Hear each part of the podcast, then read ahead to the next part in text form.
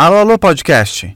Desculpa demorar muito para gravar um novo podcast aqui. Eu pensei que seria uma coisa fácil de fazer junto com os vídeos, mas não é tanto não. De qualquer maneira, cá estou e vamos continuar. Hoje eu queria falar mais uma vez sobre um vídeo que eu fiz algum tempo atrás. Por que que tem corrupção no Brasil?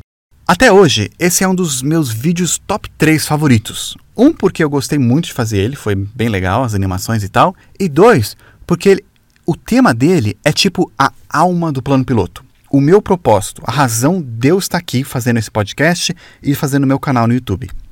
No vídeo eu começo falando daquelas frases que todos nós já ouvimos, provavelmente já falamos também.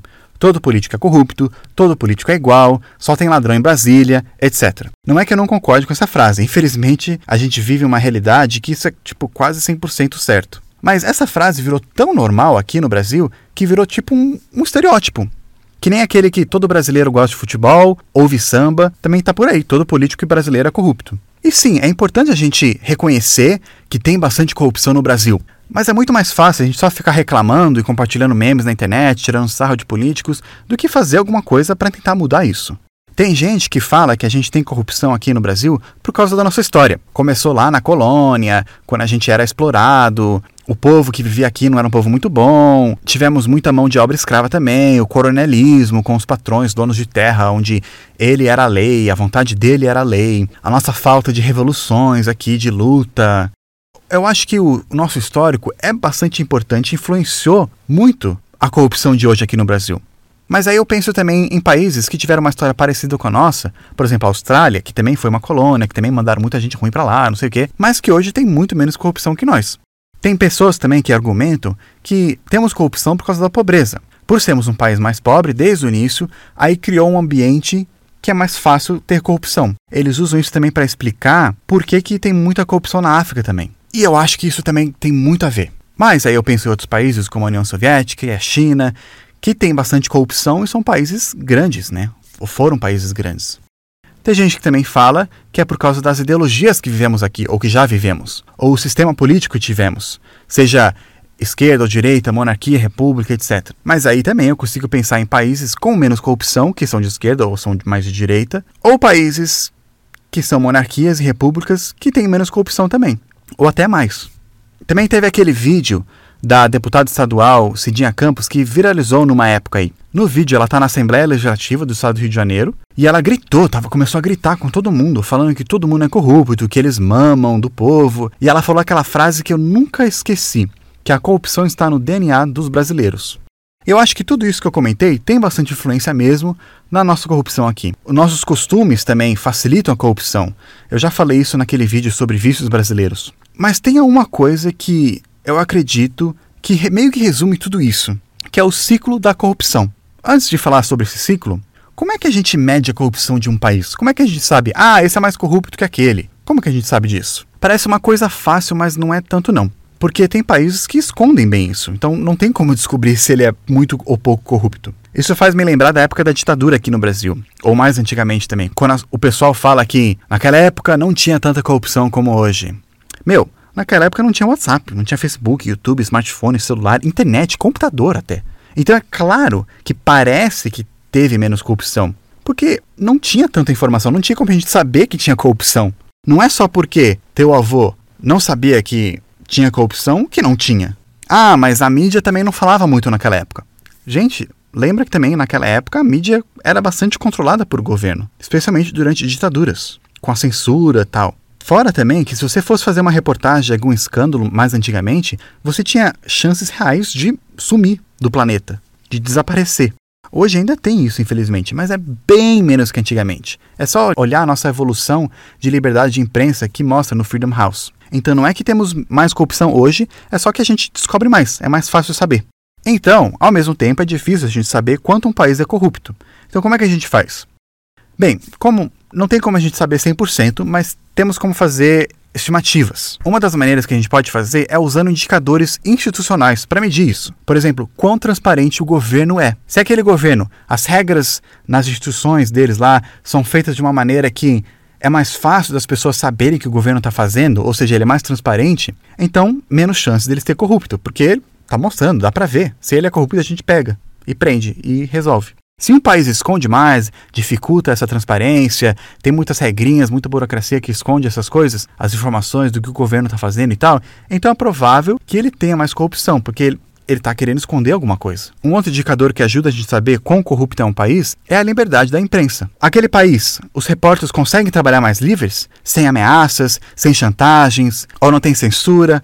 Se é mais livre, então é provável que o país é menos corrupto, porque senão, se fosse, os repórteres mostram, eles conseguem descobrir. Se tem bastante controle da mídia ou tem aquele medo né, de chantagem, de ameaças, então é provável que o país seja mais corrupto. Tem uma organização que eles trabalham com isso. Eles avaliam países e avaliam a sua corrupção, se chama Transparência Internacional. Eles fazem pesquisas na população, lá perguntando para eles o que as pessoas veem. Cada vez eles fazem uma coisa diferente. E aí eles dão uma nota de zero sendo um país muito corrupto a 100 sendo um país não corrupto. O Brasil em 2019 ficou com 35, uma nota bem baixa, bem longe do 100 e perto do zero. Mas enfim, o ciclo da corrupção que a gente tem aqui no Brasil, o que, que é isso? É um pouco difícil explicar sem mostrar aqueles desenhos que eu uso nos meus vídeos. Mas basicamente é assim: é um ciclo vicioso que a gente está preso aqui no Brasil. E tudo começa com a gente. No topo do ciclo, então, está eu, você, teu vizinho, os brasileiros. A maioria dos brasileiros não gosta de política. Acha que todo mundo rouba, que não tem jeito, que a gente está condenado a viver assim para sempre. E além do mais, a política também, aqui no Brasil, dá uma impressão que é uma, um assunto difícil. É só você ver os políticos falarem. Eles gostam de usar palavras difíceis. Também, se você for ver posts na internet de pessoas discutindo, nossa, tem comentários que parecem uma competição de quem consegue usar palavras mais difíceis e ganha a discussão quem aparenta ser o mais inteligente. Ou mesmo que o argumento não tenha feito muito sentido. Mas tudo bem, ele usou 10 palavras difíceis, que eu não sei o que significa, então ele deve estar certo. Até quando as pessoas vêm falar comigo aqui no canal, muitos só faltam me chamar de Vossa Excelência. Eu acho engraçado. Então esse fato de política aparentar ser um, um assunto difícil e também de ter bastante corrupção no Brasil, ele desanima grande parte dos brasileiros, que aí eles começam a achar que não é um assunto para eles, aí eles não ligam, continuam suas vidas normais. Afinal, sempre foi assim. Uma época era um ditador, outra época era outro ditador, teve um golpe, teve outro golpe, sai e entra o cara, e o brasileiro continua com sua vidinha, tentando sobreviver. Esse é o primeiro passo do ciclo da corrupção, o brasileiro não ligando para a política. Não tem problema com isso. Cada um pode cuidar da sua vida e tudo bem, mas a coisa ruim é na hora das eleições, que aí vem o segundo passo do ciclo da corrupção. Porque, como a maioria dos brasileiros não liga para esses assuntos, na hora de votar, eles acabam votando em qualquer um. Talvez para o presidente, para prefeito ou governador eles prestam mais atenção.